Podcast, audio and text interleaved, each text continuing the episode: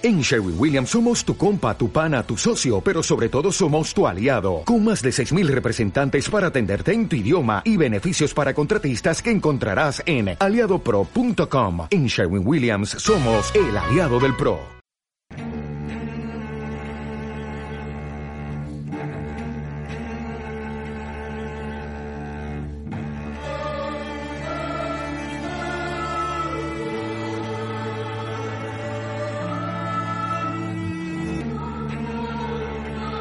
¿Pero de experiencia?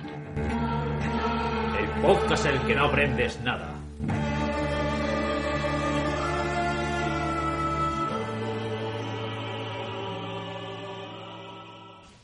Bienvenidos a Cero de Experiencia. El podcast en el que no aprendes nada. Nada de nada. Bueno, nos presentamos primero de todo. Yo soy Juanjo, o JJ. Y yo soy Axel. A mí me recordaréis por el podcast de Viajeros de Rol o su blog o el poco hollado blog propio de WordPress de las puertas de delirio. Y a JJ, pues porque ya veréis, os marcará a, fue- a fuego la, mem- la memoria y la mente. Sí, solamente la la memoria de la mente, solamente. Sí. Bueno, lo más importante que queremos recalcar es que vuestros comentarios cuentan. Y cuentan muchísimo. Por favor, comentad tanto en la página de iBox como en el blog, que encontraréis enlazado en iBox o en el propio blog que, que estáis escuchando esto. Y la naturaleza de este programa es experimental. Todas las secciones, todo puede cambiar. Y todo se basará en vuestros comentarios. Así que es importante que comentéis, si queréis. Nadie os va a obligar. ¿Verdad, queridos jugadores que nos estáis escuchando? Bueno, y JJ, ¿de qué va el podcast? Pues de consejos para directores. que somos directores, se nos ha olvidado decirlo, ambos, ambos dirigimos partidas, mal que bien, Sí. mal que nos pese, También intentaremos, no sé, dar opiniones infundadas sobre cualquier tema. sin ningún tipo de fundamento, que son las más graciosas, Claro. y cuanto, cuanto más incendiarias mejor, Bueno, dar material Incendiarias mejor. partidas, Eso siempre está bien. compartir nuestras experiencias más extravagantes, Hay unas cuantas, hay unas cuantas. ¿Cuánto tiempo llevamos jugando contigo? ¿Dos años? posiblemente. Vale. Y... ¿Y tú existías antes de que te conociera? No, Ah, perfecto. Y por último, muchas, muchas, muchas risas enlatadas. os queremos.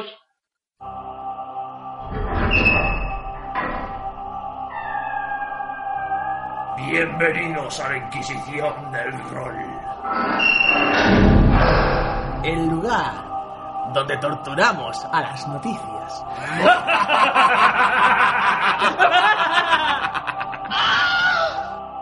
Bien, ¿y qué es la Inquisición rolera? La Inquisición de rol. Pues un lugar donde torturamos las noticias, claramente. Vale, está muy bien que leas el, el subtítulo, pero... Soy especial. Vale. Vamos a explicarlo con otras palabras. Esta es una sección en la que hablamos de la actualidad, de las aburridas, aburridas y tristes noticias, pero le- con malas, con mala baba, sí. Sí, para Ahí. poder. Sí, bueno, pero no tanto. De una forma jocosa. Yo me encargaré de las noticias internacionales, como en otros tiempos. Y yo de las tristes noticias nacionales. Ah, eso lo has dicho tú. Dios, ¿te vas a llevar más plomo candente? ¿Qué te esperas? Oh, Dios mío. Internacionales. Bueno, la primera tiene ya su tiempo, pero como grabamos cuando grabamos, ¿verdad, JJ? Eh, eh, tranquilo.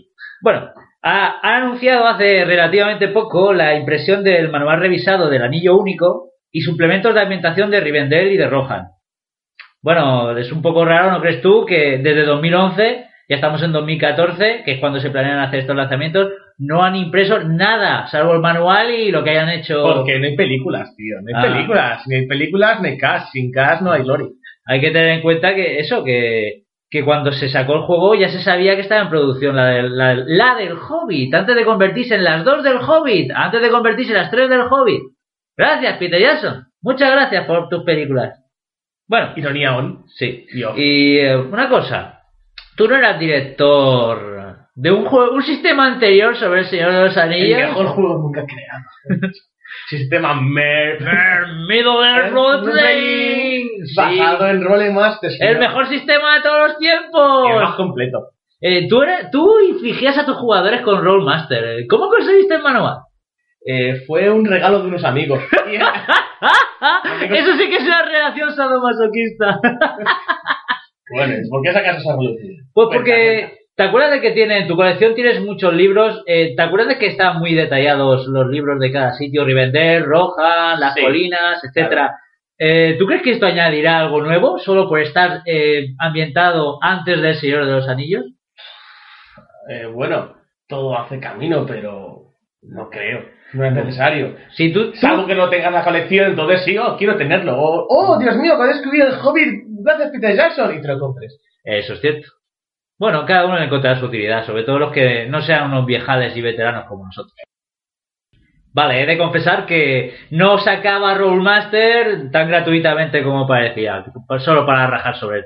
También Rollmaster, ¿eh? Rollmaster, no Rolemaster, que tenemos ahí la pronunciación española ahí. Perdón, usted, señor.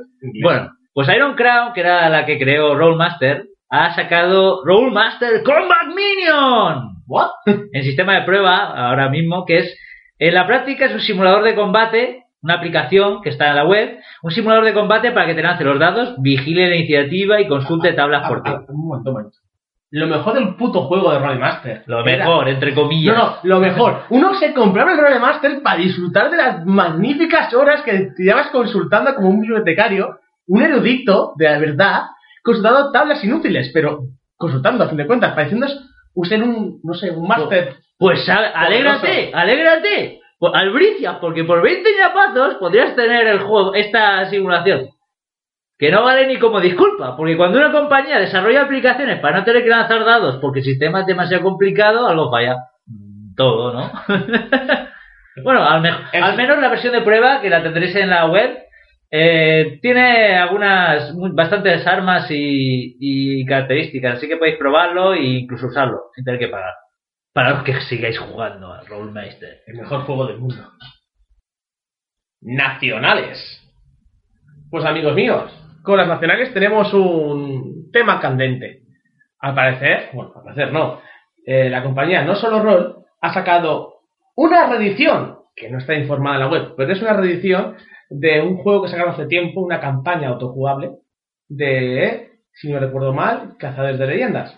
¿Pero para qué quieres comprar una campaña de autojugables? ¿Que se juega sola? Sí, tú la ¿Es un pones- libro juego? Videojuego, sí. No, vamos a ver, es de estas campañas que tú, eh, está todo hecho para el ma- el Master Vago. Tú llegas, abres el libro, está todo hecho. A eso se llama módulo. Sí, pero así mola más. Porque es autoconclusivo, está empezando para... Todos los mo- todas las campañas y, y, suplementos autoconclusivos, algo que sean de ambientación. Lo gracioso y divertido es que tú, tú pillas, ves la web y dices, oh, qué bonito, qué producto más nuevo cuando es una reedición. Porque en ningún lado pone que sea un nuevo producto, un producto reeditado. Pero no es que sea una reedición normal. No, al parecer no. Resulta que han modificado claramente el interior, han, han mejorado mucho la ilustración, al parecer. La maquetación también. Sí. Y aparte han cambiado el sistema. Ser un sistema, si no recuerdo mal. No solo de 20. Exacto, a uno, el nuevo sistema de no solo rol de hitos. Pero una pregunta. ¿Siguen ofreciendo el anterior módulo de no solo de 20? Y ahí lo gracioso, amigo mío.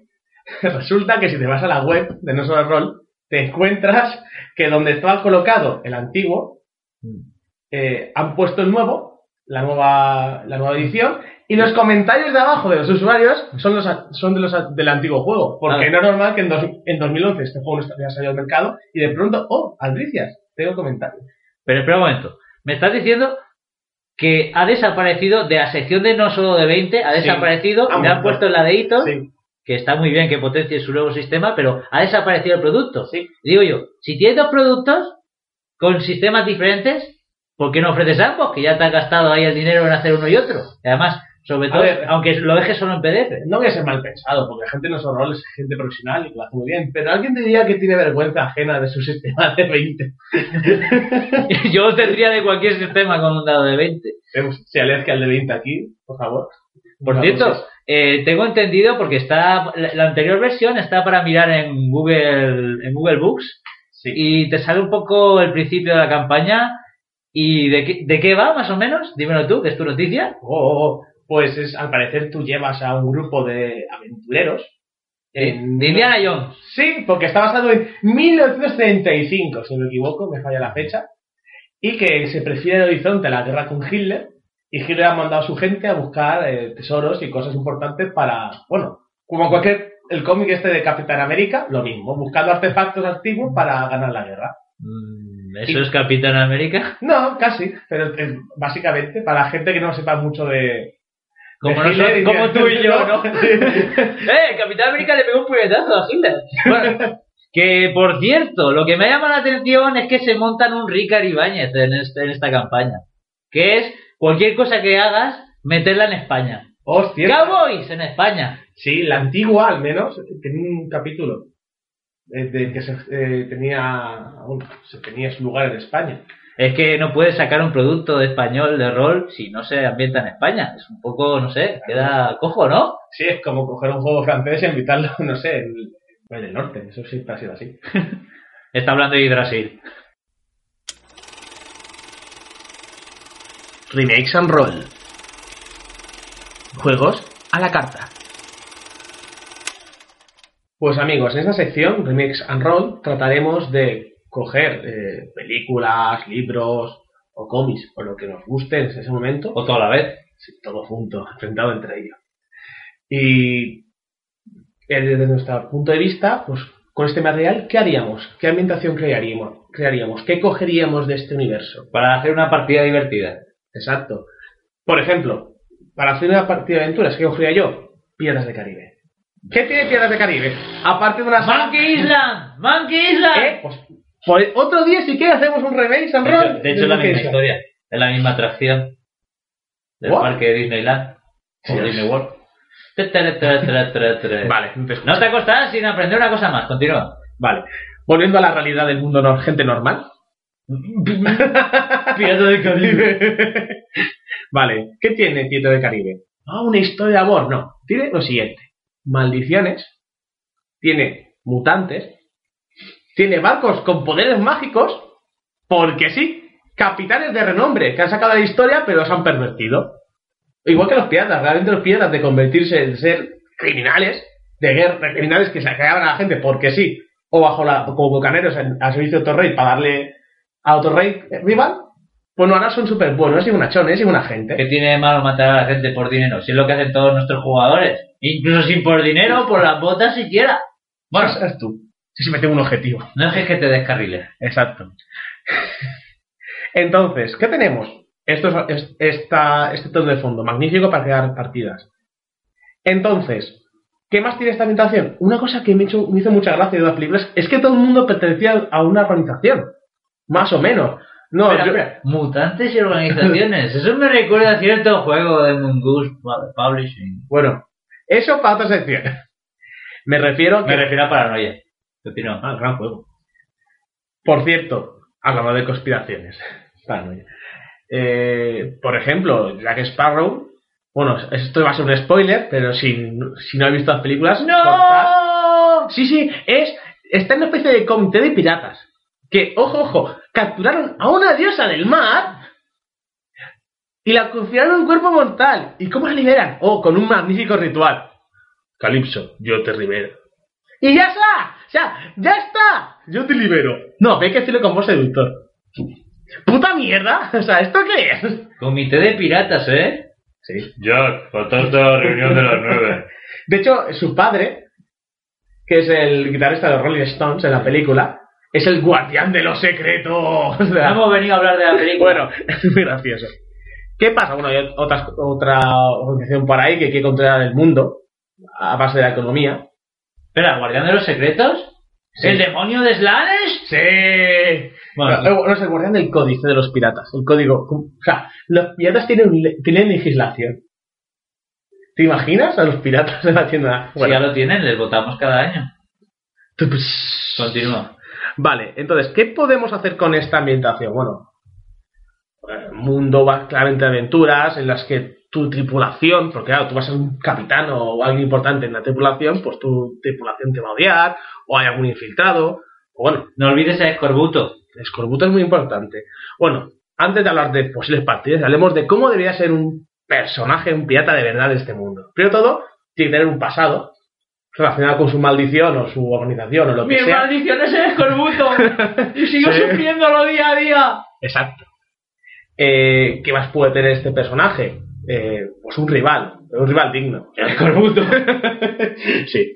su alcoholismo, no sé, otra persona de mi organización, o alguien que, mi segundo que se alza en armas contra mí, ese tipo de cosas, ¿no? ¿Qué partida se jugaría en una habitación de piratas? Pues de aventura. Pues desde rescatar a, una persona concreta, porque por la recompensa, desde at- eh, atacar al típico eh, mercante español, porque a españoles todo el mundo le da por todos lados, no sé por qué. Porque se lo merecía. Sí, bastante. Eh, encontrar un mapa y seguir las pistas, en plan, mapa, tesoro, pruebas. Y que te haces cuenta que al final no había ningún tesoro, solo el viaje. El secreto era la amistad. Abra- Bien. Abrazo comunal. Esa sería la mejor partida del Pero señor, dijo, pobre tío ha muerto. ¡Ah! Pero señor, sigo con el corrupto. Pues eso.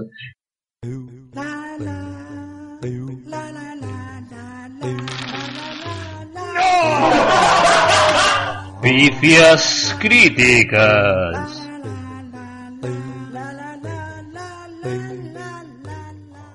Y bien, ¿qué son las pifias críticas? Una magnífica sección donde nos dedicaremos con los momentos más épicos festivos, o lo contrario a ellos, Con los que más nos reímos. Sí, de nuestras propias partidas. que suelen ser las cagadas bien grandes. Eh, sí, sé que suena a onanismo rolero, pero seguro que vosotros compartís bastantes de estas experiencias y lo puedo asegurar. Sí. Bueno, todo el mundo sabe que las pifias las suele realizar, sobre todo, a- a- la cometen los jugadores.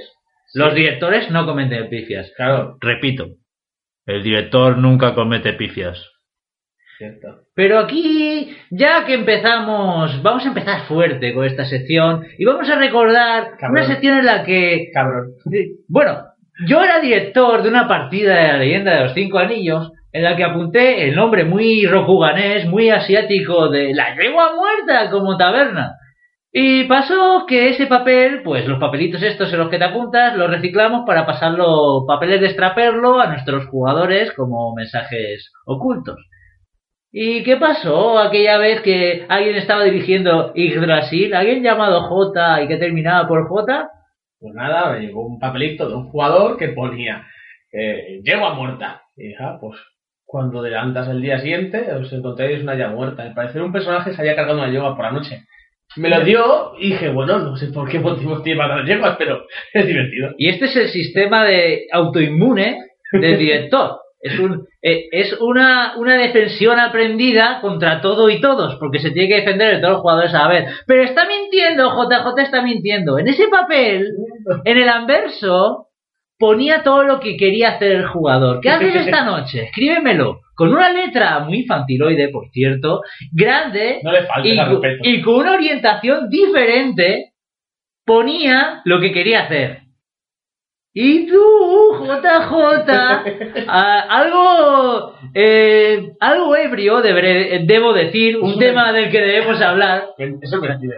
Partidas de alcohol, alcohol en las partidas de rol. Eso hay que hablarlo. Alcohol, alcohol. Bueno, el caso es que leíste lo que, dijo, lo que dijo el jugador y de alguna manera le diste la vuelta y con mi letra chiquitita y orientada de, de- de vertical en vez de horizontal, leíste eso y lo enterraste en lo que él decía. Sí. me paso el día bebiendo y durmiendo. Y por cierto, en tu mente, entre que se cruzan los cables, parto una yegua en dos.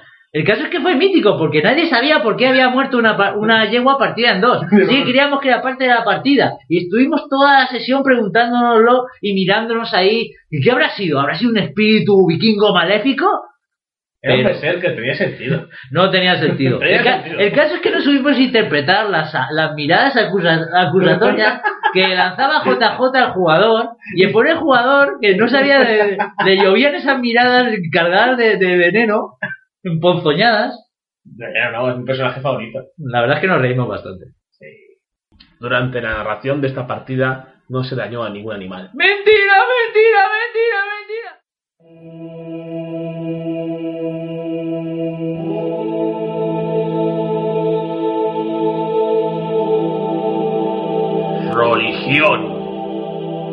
Consejos para narradores. En esta sección, religión, trataremos de daros consejos, útiles o no, eso es cuestión vuestra o nuestra, de, Nuestra. de situaciones en partidas, campañas, eh, tratar con personajes, no jugadores. Casi siempre serán sobre directores, consejos para directores, para intentar tener ahí en un con la correa bien corta a vuestros jugadores, pero también hablaremos de consejos y como jugadores. ¿Qué podéis hacer? Pues yo qué sé, para divertiros más. Para divertirse más hace falta tener una historia, trasfondo de los personajes. Porque si estás construyendo una historia, ¿tiene que ser de la nada? No, yo creo que no. Tienes que partir de algo. Sobre todo si estás jugando una partida de, de, un, de un manual que ya existe, de una, en una ambientación que ya existe, como ya sea Juego de Tronos, El Señor de los Anillos. Claro, es que ¿cuántos jugadores hay que no tienen padre, o personajes que no tienen padre, madre, familia, contactos, amigos, enemigos? hermanos. No tienen nada. Bueno, si tienen el, el típico hermano vengador que cuando él muere aparece, sí, igual, con diferentes nombres, más variedades. O su hijo. Sí, el hijo vengador, clásico. Pues eso, yo creo que es importante a los jugadores darles o darles una historia de trasfondo básica o conceptos para que se acostumbren a ellos, dependerá del jugador. Hay jugadores que obviamente, aunque le des un trasfondo de media página, van a leerlo y actuarán unos- mm, como agentes del caos. Sí. Eh, hay que tener en cuenta que las partidas no, no surgen, no están ahí en un vacío, en el espacio. Hay, habrá partidas muy simples que será, estáis delante de una puerta de madera, la abrís y hay una, y una mazmorra. Pero la mayor parte de las veces las partidas mejoran, se enriquecen muchísimo la historia que construís con, con historia de trasfondo. Sí. no solo de los personajes, sino también de lo que es la ambientación. Sobre todo por las consecuencias, es decir, tú tienes un pasado, una historia, y eso ayuda a hacer tu personalidad, tu perfil. Y también en el mundo en el que estás hay una, hay una historia. Siempre hay un mito de creación, los malos, los buenos, o, lo- o los medio buenos y medio malos, etcétera. Siempre, y con eso se construyen las, las historias. Si los personajes están bien motivados y les interesa, pues puede- pueden saber sufici- lo suficiente de la, de la historia como para enterarse de la partida. Pero también están los que viven en la inopia que, vamos, El problema surge cuando el jugador pasa de su historia personal, claro, y no hay eh, problema interno ni conflicto interno, cuando de- debería haberlo. Entonces, eso te fastidia a veces un poco la trama o la idea, claro. Si me da igual eh, venderme a o venderme a este contratista, porque que no tengo pasado. porque y realmente ese contratista odia a mi familia, e intento siempre atacar a mis tierras, intento- señores, eh, ¿a qué estamos jugando? Pero eso siempre, claro, eso depende del jugador, porque habrá jugadores que juegan más como a juegos de mesa, que conocemos a unos cuantos, y otros que les interesa la, la historia. Pero claro, siempre hay una manera de tenerlos a todos más o menos eh, motivados y que conozcan un, mínimo de la historia para poder integrarse en ella. Es que yo creo que hace falta un manual genérico de máster de cómo. Pero para eso está esta sección. Vaya, pero Ya la escribiremos y ganaremos Eh. millones. es cierto. Muchísimos millones. Nota mental, si sois escritores de manuales de rol, no los escuchéis. Vale, pues, ¿qué hacemos nosotros para hacer que los personajes estén más, más encaminados y que conozcan la historia o tengan fácil acceso a ella?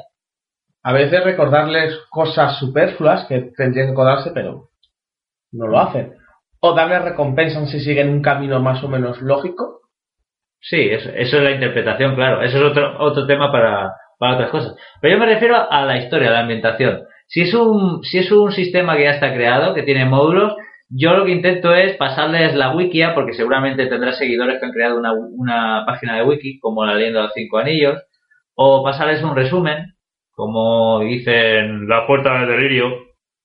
con la, con la leyenda de los cinco anillos, que tenía, ¿qué os pasa a vosotros? De hecho, era para vosotros. De hecho, me acuerdo, me acuerdo. Sí, que tenía las, las normas de etiqueta, la historia un poquito, Es- los planos. Esas cosas ayudan, saber un poco el mundo donde viene, en qué cree la gente, en qué no cree, cuáles son los, los temas tabú, cuáles son los temas tabú, porque eso a veces genera situaciones un poco estúpidas, ¿no? Que un jugador dice algo que está fuera de contexto, pero porque no sabe esa cultura general de ese mundo. Claro, es difícil tener una cultura general de un mundo fantástico. Bueno, esto es más trabajo para el máster, pero siempre debería de hacer un pequeño resumen de lo que está pasando o de lo que deberían saber para continuar la historia e irlo actualizando.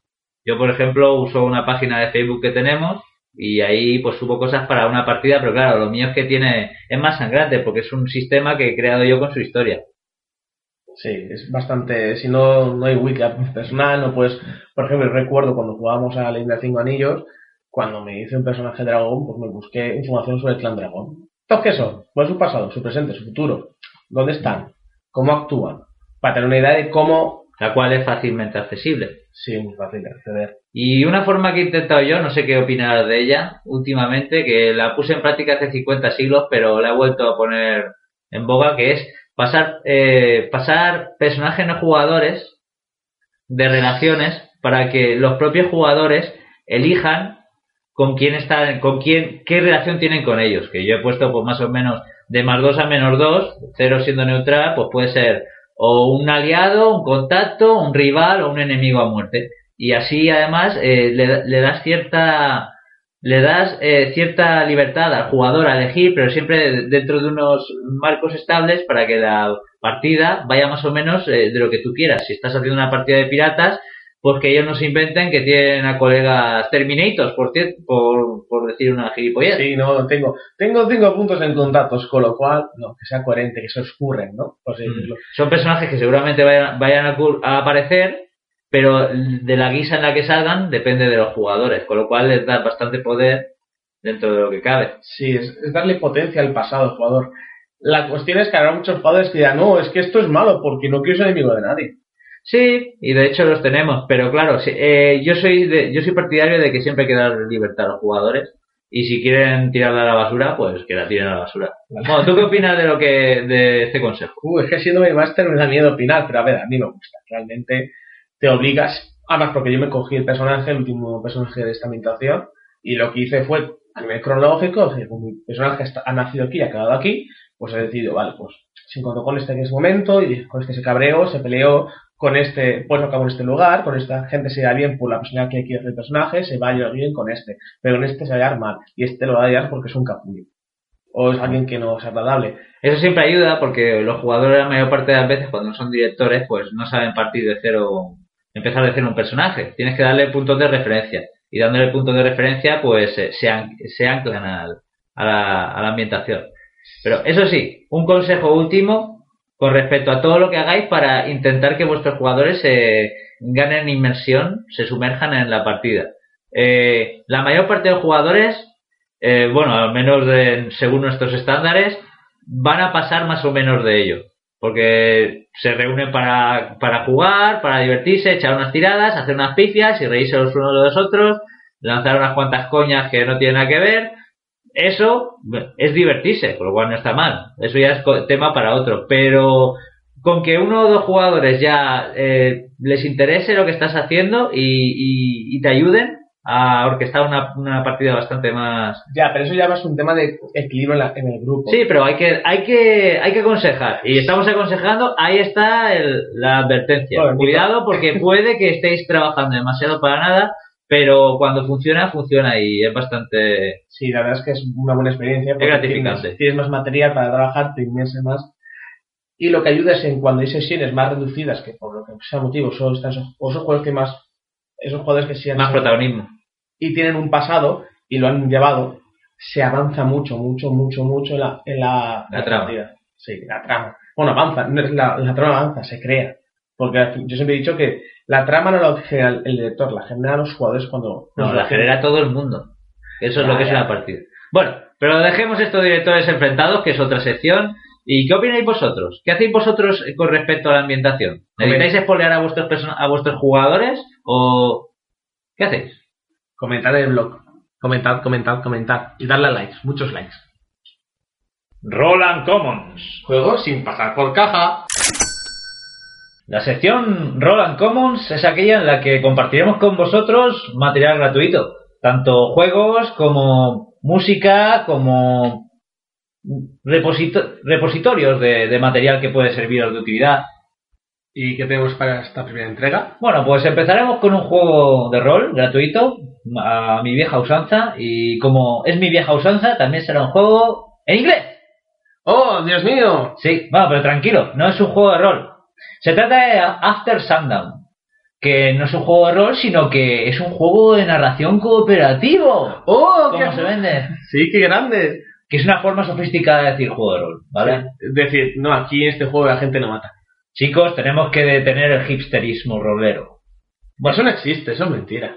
Bueno, el juego además también se tiene otra hay, hay mascaradas y mascaradas en este juego porque tiene una pátina de monstruos de Universal con la que intenta venderse eh, Drácula eh, lo- el hombre lobo Frankenstein la momia Normal, ya etcétera que- Boris Karloff ¿Sabes? Lugosi Si haces un juego de ese tipo gratuito, pues tirar del imaginario sí popular. pero es mentira es mentira porque en realidad es una suerte de retroclon eso que tanto se lleva ahora espiritual de los seminales juegos de mundo de tinieblas vampiro hombre lobo Sí. supongo que los conoces Y momia.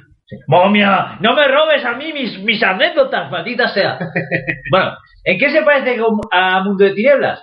Pues para empezar, copia incluso las citas y referencias a cultura pop que tenían los manuales. No sé si te acuerdas tú del manual de Hombre Lobo de Vampiro, que cada uno tenía una canción o frase de película, cada Ah, capítulo. Una pregunta. ¿La cultura pop es una cultura? Mm, Sí, Ah, vale. Dios, qué malo. El cóctel de monstruos también tiene. La bruja, vampiro de varios tipos, cambia forma, monstruo de Frankenstein, momias, momias. El mejor juego de la White Wolf. Es el juego preferido de Juanjo, por cierto. No he jugado mi puta vida. ¿sí? Pero es tu Oh, juego en mi- no, pero te vida. conozco, es tu juego preferido. claro que sí, a partir de ahora sí. Sí, lo es. Pero y también eh, un préstamo de la llamada de Zulu. Profundos y, de- y alias criaturas del lago negro y Migo, que en realidad son insectoides, solo. También tiene realidades paralelas, como el mundo de los no muertos, por si os recuerda algunos a Fantasma. Ahí eh, no me acuerdo cómo se llamaba, el No, purgatorio. En Hombre Lobos había como ocho mundos. El Wyrm sí. Ocho mundos espirituales. Sí, en todos había un mundo aparte. Y después está el elenco de sociedades sobrenaturales y una suerte de mascarada de pacto entre monstruos, o sea, de vampiro a mascarada total, eso está ahí levantado. También tiene varias, una sección que para más indicativo son varias ciudades nocturnas. Nueva York nocturno, Atlanta nocturno, Chicago nocturno. Exacto. Bien. México DF nocturno, París nocturno. No mira si está Barcelona, pero tampoco me interesa demasiado. ¿Cómo era un, un, un vampiro mexicano? Bueno, ah, bueno, sí, muy fácil, como abierto hasta el amanecer. ¿Cierto? De hecho, hay un par de sociedades que son básicamente. El Sabbath era abierto hasta el amanecer también. O sea, la copia de la copia, derivativo de derivativo. Bueno, y también eh, otra cosa que tiene bastante copiado de, de la White Wolf son las disciplinas, que son los poderes, que bueno, por otro lado está bastante bien, porque tiene 153 poderes divididos entre 22 pseudodisciplinas y además lo bueno es que todas son compartidas. Tú si jugabas con un mago tenías unos poderes muy diferentes de los de un vampiro, de los de un hombre lobo. Aunque en realidad después si dices que un vampiro tiene poderes de celeridad y un hombre lobo tiene poderes de celeridad, ¿por qué no eran exactamente la misma disciplina y ya está? Bueno, para que los, aquellos que no conozcan mucho el sistema de Mundo Tinieblas, eh, las disciplinas son las habilidades eh, supernaturales que un personaje puede hacer. Los poderes mágicos, psíquicos, etcétera, según la y evolucionaban como funciona un rango. No los tenía así sin más, sino que iban escalando punto por punto por punto. Sí. Bueno, y hablando de la mecánica de escalar y demás, eh, la mecánica es un plagio directo, lo de los- las reservas de dados con éxitos, pero con dado de 6. No digas plagio, di homenaje. Sí, que queda más bonito. Sí, que se lleva muy bien en este país. Bueno, eh, pero con dado de 6, o sea, que es una especie de, hijo bastardo no querido entre el mundo de tinieblas y Shadowrun, que es también de, con reservas de dados y con éxitos que son 5 y 6 con el dado de 6. También hay los tres grupos, no sé si os acordáis, en todos los juegos de mundo de tinieblas hay tres grupos de atributos y habilidades. Normalmente son físicos, mentales y sociales. Bueno, en cualquier juego de rol es una mecánica bastante normal. Mm, Pero estamos hablando de en qué se copia de- del juego de White Wolf. Y. Y además se copia, aparte de que están los tres pilares, Sí. en los tres números fijos, el mayor, Ah. el medio y el menor, para repartir a la hora de crear. Claro, claro, que son. Eh, si Sí, pues, tienes- 12, 9 y 6, por Exacto. ejemplo, que no me acuerdo. Estás obligado- 15, creo que eran 15, di- 12 y 9 o algo así, pero da igual. Sí, sí, que cada apartado de cuerpo, mente y alma Mm. tendría que... un- Sí, son 15, a mente pues ya son 9 para esto y 3 para otro. Sí, No puedes- siempre tiene que haber un favorito y, el, y la oveja negra. Y bueno, otra cosa que ya directamente tienes que rendirte, porque son las cajas de daño. Caja de daño con daño. Normal, letal y agravado. Sí, eso Y que es casi igual Es lo lo de mismo. marcarlo con la diagonal, solo que aquí hay horizontal, o sea, una chorrada, pero son los mismos tipos de daño y se marcan de la misma manera. Vale. ¿Y en qué se diferencia? Pues Te preguntarás. Bueno, me pregunto. se diferencian que no se gana experiencia. Como en este podcast. Sí, El cero de experiencia, por eso lo he cogido, no se gana experiencia. Pero a diferencia de este podcast, eh, hay una forma de ganar. Que es, eh, la- eh, las habilidades se pueden subir y si- depende de un complejo sistema de apuesta de contadores y una baraja de tarot. Vale, tengo que explicarlo un poquito. A ver, cada personaje gana dos contadores de karma por haber hecho la partida.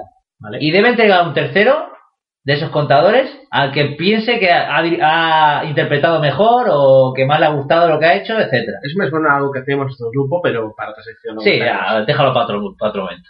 Bueno, pues después el director saca de una, de una baraja de tarot varias cartas. Esa, esa baraja de tarot que todo el mundo tiene 5 o 6 en. Sí, sí, sí. Yo no paro. ¿Te imaginas? el pitoniso, me llaman el pitoniso. Y seguro que es un grupo de españoles que hace una versión española de este juego, pero es con la, la baraja española. Eh, de hecho, también se usa con una de póker. Solo que las de. Sí. valen bastante más las figuras de una de tarot. Bueno, pues el caso es que cada una, hay una compleja tabla en la que cada una vale algo. Esta te sube tus recursos, que por cierto también son iguales, lo de los, eh, los recursos, los aliados, etcétera, las ventajas esas son iguales. Eh, solo que no se ganan con, no se compran con experiencia. Vale, para aquellos que no jugaron a Mundo Tinieblas, en el, en el trasfondo había una serie de puntos, recursos, eh, contactos, etc, etc, etc, que ibas eh, subiéndolos, ¿vale? Era el trasfondo y servía, pues si tengo más contactos, es posible que conozca gente más importante en el mundo humano, aliados de, de mi clan, otros Sí, clanes. sí, en, en varios juegos modernos existe ese concepto, en Unisystem, etcétera. En caso. Vale. Eh, ¿Qué pasa con esto? Pues que está muy pegado, es un monstruo de Frankenstein porque es un, un sistema que no tiene ningún sentido, no, no está bien integrado y parece que se le haya ocurrido al, al creador del juego y para poner algo original pues ha sustituido la experiencia por esto. Pero vamos, es un poco WhatsApp. Pero al al ser azar, el problema que veo de eso es que si yo... Azar y apostar. Claro. Y si, y si apuestas y pierdes, pierdes los contadores de karma. Puede que no compre, que hayas hecho 50.000 cosas en una partida y no subas nada. Pues claro, se premia, entiendo, el, el contador de esto tiene sentido para el que ha hecho mejor la partida Sí. pueda apostar. Si fuera experiencia, que es lo que se suele hacer en algunos sistemas, que los jugadores voten y se dé experiencia a uno más por haber interpretado, pues sí, pero es que es para quizás ganar algo totalmente aleatorio, que viene de la nada. La- Y es un minijuego, Sí. es un minijuego. Me parece, me parece, o sea, el, el concepto me gusta de cartas, random, algo más físico, me gusta. El problema es el, la- el resultado final, que sea algo al azar totalmente. Mm. No me parece una recompensa adecuada para los jugadores. Mm. Pero bueno, eso es mi opinión. Bueno, pero lo bueno, lo bueno es que es un juego que tiene casi 230 páginas, que es muy completo. Tiene ahí todas las razas, todas las disciplinas, etcétera. Es un manual para todo, o sea que tú puedes seleccionar eh, los monstruos que tú quieras y las sociedades que tú quieras, o borrarlo todo y hacer una partida solo con el sistema y con los poderes. Con- vamos, como cualquier otro director con cualquier manual, pero este es gratuito y está bastante completo. Y no tienes que tener vampiro, hombre lobo y cazador para Es un manual completo, clásico, de rol. que me compro un manual básico y puedo jugar en esta ambientación. No sí, solo que no lo compras. Bueno, sí. Vale. Y la página, por si te, te lo has preguntado antes, Juanjo, la página ofrece eh, una aplicación para lanzar dados y aparte una de simular cartas de tarot. Importante porque yo creo que nadie su casa tenga. E importante para los pijetes con, tabla- con tablet, eh, tiene una edición para tabletas que Mm, para pesa tableta. menos, es más fácil de, ma- de manejar. Vamos, yo no tengo tableta, no lo he probado al, to- al 100%, pero sí. Y también está algo que todo el que de- haga un juego de rol, gratuito no, debería incluirlo. Acceso rápido. Hay marcadores, índice, glosario, índice de tablas. El acceso es fácil. Otra cosa es que dentro de las secciones estén ordenadas de forma lógica, que no tiene mucha lógica. Bueno, pero para ser un producto hecho de una forma turista me parece bien. De hecho, es que. Altruista. ¿Qué he dicho yo? Altruista. Ah, vale, bien. Axel siempre corrigiendo la gramática de sus compañeros. Grande. Ortografía. Gramática. Bueno, sí, pues. ¡Vete a la mierda! bueno, la línea final. Si queréis jugar unas partidas sobrenaturales al estilo juego de tinieblas, juntando monstruitos o no, pero gratis y sin tanto bagaje, ahí la vejena, la vejena, ¿eh? ¿Te acuerdas con el Wii? Mm, eh, la última campaña esta que el libro que sacaron, pues si quieres empezar de cero, como hizo la White Wolf, por otro lado, pues siempre tienes un juego gratuito que está, es más o menos, eh, es, es completo, y de- el sistema no es que sea sencillo, no es que sea simple, pero una vez lo dominas, pues y si ya dominas juego de tinieblas, pues lo tienes ya encarrilado. Y bien, ¿le pondrías alguna nota? Ya que es un juego completo. Bueno, le pondría un, un siete y medio por todo el, el curro que se ha echado. O un 7 porque es bastante plagiado. Un 7. Vale. Bueno, es una buena nota. Realmente un juego de estas características con esa nota. Sí. que tú, tú valoras en tu tal interna, pues está bien. Miradlo en la página.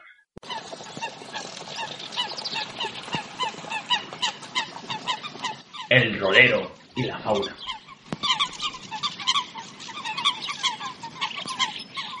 ¿Qué es el rolero y la fauna?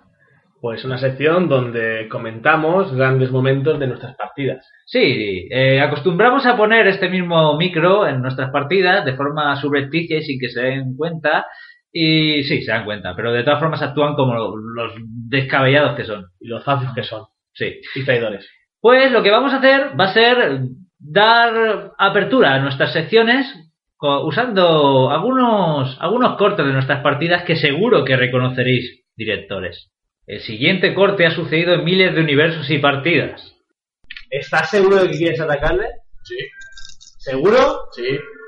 Dios, ¿cuánto, ¿Seguro? ¿Cuánto karma negativo acumula ya? Y subo dos de, dos de valor. Vale. ¡Ey, quítate la ¡Ey, ey! ¡Axel! ¡Axel! ¡Axel! Bueno, esto hay que clarificarlo. Como podéis escuchar, dirijo yo y bueno, un jugador está intentando atacar con el arma que le acaba de dar uno de los compañeros a otro compañero que le ha salvado el culo varias veces en la partida. Pero no es de eso de lo que quiero hablar. Lo que queremos hablar ahora mismo, eh, de lo que hablaremos en directores enfrentados, es de... entre ellos. Y son enfrentados. Bueno, da igual. Es Del conflicto entre la compañía de aventureros. Sí, me encanta. Estafio, Ruin y Rastrero. ¡Solo puede quedar uno! ¡Directores! ¡Enfrentados! Seguramente eh, algunos que nos escucharan en Viajeros de Rol, el, el podcast, se acordarán de esta sección. Mm, Pues mira, JJ y yo pensamos hacer una sección parecida, pero como somos tan originales... No hemos hecho nada. Exacto. ¿Qué es entonces directores enfrentados? ¡Directores enfrentados! Pues es una sección humilde, muy trabajada, sobre todo muy trabajada, donde dos directores, Se arrojan heces el uno al otro. de forma dialéctica totalmente. Vosotros podéis opinar tanto en el blog como en, en iBox. ¿Si puedo? Sí. Ah, vale. Pues sí, sí, podéis opinar. Desgraciado. Bueno, como podéis recordar, en la sección anterior estábamos hablando de las peleas entre los jugadores. Y el director, creo yo que por el bien de la historia, tiene que evitar que estos conflictos eh, se presenten a menudo en la mesa. Porque si no, te joden la historia, se corta la narración y pasa lo que pasa, que luego tenemos piques. Pero en aras de la historia se han creado las peores partidas de todos los tiempos. Los trenes sobre raíles en los que lo que hagan los personajes, la libertad es coartada porque no importa para nada lo que quieran. Lo que importa es la historia. A ver, como he dicho antes, eh, evitar que se produzcan estos sucesos. Es decir, tienes que tener cabeza, decir, vale, este es un capullo y va a hacer esto, esto, esto, porque no lo conocemos algunos jugadores, lo que hacen. Entonces, evitar situaciones en las que van a hacer el tonto por el mero hecho de hacer el tonto, que parece que lo conocen algunos jugadores. No hacen, no son siempre lo mismo, pero a veces algunos jugadores tienen eh, conductas un poco inestables. A ver, el director no debería ser tan niñera. Hay veces en que sí, que lo- varios jugadores, no sus personajes, son los jugadores, los que manejan los personajes, bueno, aquí todos sabéis lo que es la diferencia, eh, tienen un problema personal, pero eso no es de tu incumbencia o tendrías que haberlo solucionado antes. O sea, si, si se van a pelear porque sí, pues que no, no dirijas una partida con ambos. Pero si, si se van a pelear por algo que de- dentro de la historia, en aras del realismo, tiene sentido, tienes que decir que tienes que dejar que, que deje su curso. Porque No. mira, si se han robado, se han acuchillado las espaldas mutuamente, se han insultado, se han meado en las piernas del uno del otro y de, su- y las posesiones del otro. Y de sus familias y hermanas. Sí, y pues hijas. si lo han hecho y la partida ha tenido sentido hasta entonces, no ha sido una escalada de violencia que tú tendrías que haber parado desde el principio diciendo, oye, pero ¿de qué vais? Pues debería seguir su curso. Ya, a veces el problema es que rompe un poco la idea de este grupo tiene que ir a ese sitio y hacer A. Entonces, ¿qué pasa? Eso es un raíl. Es que estamos hablando de No. raíles. ¿Cuáles son las peores partidas que para ti? Las partidas en las que más te aburres. Déjeme solo aburrirme porque yo intento... No, porque no paras de beber y no paras de tirar los dados a la gente como el borracho que eres. ¡Eh, eh! Eso es mentira, lo sabes. Eh, bueno, mirad la sección de pifias críticas, porque creo que... Espera, a- un día haremos una de alguna cagada tuya, que hay varias. No tengo ninguna, soy el jugador perfecto. Y Mentira. el lo sabes. director plus cuan perfecto. Pero, sigamos. Vale, ¿cuáles son tus partidas más aburridas? Pues aburridas. Sobre todo, bueno, a veces cuando el director intenta guiar, pero en plan, eh, estáis aquí, ¿por qué? Pues estáis ahí, sin dar motivos. Lo que yo digo es evitar que los jugadores se peleen per se, darles motivos para que vayan más o menos unidos, más o menos. Si les das, das totalmente libertad, algunos por el hecho de, ah, ¿con, quién me meto? ¿Con el, el jugador, no, no jugador? No, me meto contigo que estás y te puedes ir capullo. Pero eso es problema de los jugadores, eso tienes que hablarlo antes. Yo estoy diciendo que si tiene un sentido, tiene sentido dentro de la historia, tienes que dejarles. Porque, anda que no, muchas de las mejores partidas que hemos jugado siempre ha habido un conflicto entre jugadores. Con más o menos sentido, pero siempre con sentido. No el hoy es el cumpleaños de cierta persona, así que voy a jodérselo. No, eso no. Me- O me debes dinero, voy a por ti. No, eso nunca ha pasado. Ha sido directamente siempre de- desde los motivos de los personajes. Oye, el otro día me dejaste caer al río y yo no sé nadar. Pues ahí está. Vale, pero siempre llegan a las manos muy rápidamente. Di que no. A ver, pues, ah, como eso de coger tu ficha, a ver, ¿cuántos puntos tienes en, en esta vida? Como tengo más que tú, pues me enfrento a ti. Di que no lo has visto. Eso lo he visto, pero también he visto lo contrario. Alguien que, alguien que se enfrenta a otro, que sea más poderoso, o que esté en una situación de, de inferioridad, o aunque no vaya a hacerle ningún mal, pero se enfrenta al otro porque los enfrentamientos no tienen por qué ser te golpeo con la maza en la espalda. También puede ser un enfrentamiento dialéctico que lo que hace es Ah, bueno, sí, sí, es, es que los enfrentamientos, yo cuando hablo de enfrentamiento me refiero a enfrentamientos... no por- Acuchillamiento Sí, por la espalda. dor- dorsal. Sí, sí, ese es el que odio. Porque, a ver, sí, que se pelee, anda que no te discusiones con otros jugadores, pero a veces sí que sí que vale la pena porque una vez un par de veces hemos jugado partidas que estaban estaban organizadas para que uno de los jugadores fuera el malo de la partida el villano aquella partida de la llamada de Sí, Zulu. me acuerdo perfectamente. Ah, y eso fue todo para la historia Ya. por y para la historia y con sentido Sí, pero era un módulo concreto, cortito, de una sesión, dos sesiones. No es lo mismo jugar un módulo que jugar una campaña larga o una serie de partidas que se van vanando una detrás de la otra. pues si se van de forma que se crea ahí una, una masa masa crítica de, de odio entre los personajes no los jugadores pues a veces hay que dejarlo Yo que No más... estoy diciendo que se tenga que dejar siempre. ¿eh? No, no, a ver, si somos gente adulta y generalmente... Miau. ¿Por qué? Te tocaba decir wow. coño me estás hablando? Continúa. Toma medicación. Enfermo. Pues no sé por dónde iba. Vale, sí. ¡He ganado! ¡He ganado! Gracias a mi infantilismo he ganado. Así que ya sabéis, directores. Haced siempre lo que hago yo, siempre ganaréis. Aunque la victoria, la, la victoria tiene su coste. Sí, queda como un puto crío. ¿Cómo que has ganado? Esto, esto no, ha quedado así, ¿eh? A ver. ¿Cuántas veces te ha pasado que en una partida un jugador la ha boicoteado por el hecho de boicotearla? No es porque... No, tiene sentido, sí, sí, sí. Pero ¿cuántas veces lo ha hecho por el hecho de bo- boicotearlo? Y tú tienes que saberlo y evitarlo. Punto lo que digo yo. Pero eso es una persona que tiene problemas. Ya. Pero es que es lo mismo que si digo, voy a quedar contigo. Eh, vamos a, la partida está a 5 y no aparezco. Pues es lo mismo, es, es algo disfuncional. No estamos, eh, yo digo por eh, de- eh, generalmente en una partida. A ver, es que a mí me toca mucho las narices personal, como director montar, prepararme una hora o estar dos horas escribiendo o haciendo guiones, preparando tramas, para que luego diga uno y por un acto totalmente caótico, para echarse una risa de un segundo, me jode el puto trabajo de dos horas, que no.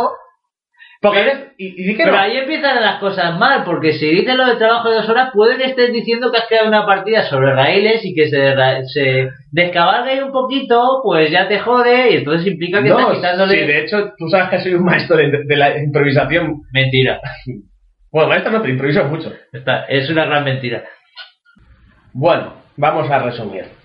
Porque se va esto de madre. Yo postulo que hay que evitar el caos que se genera cuando un personaje acuchilla por el placer de acuchillar a dos compañeros. Y yo digo que si tiene problemas mentales o con otras personas, pues lo solucionáis fuera. Siempre hay que estar siempre en la misma página. Si queréis hacer una partida, se hace una partida. Si queréis hacer una caótica de, de pelea tabernaria, se hace. Pero ese enfrentamiento en una partida, bien metido, hace las mejores partidas que he visto, las mejores sesiones.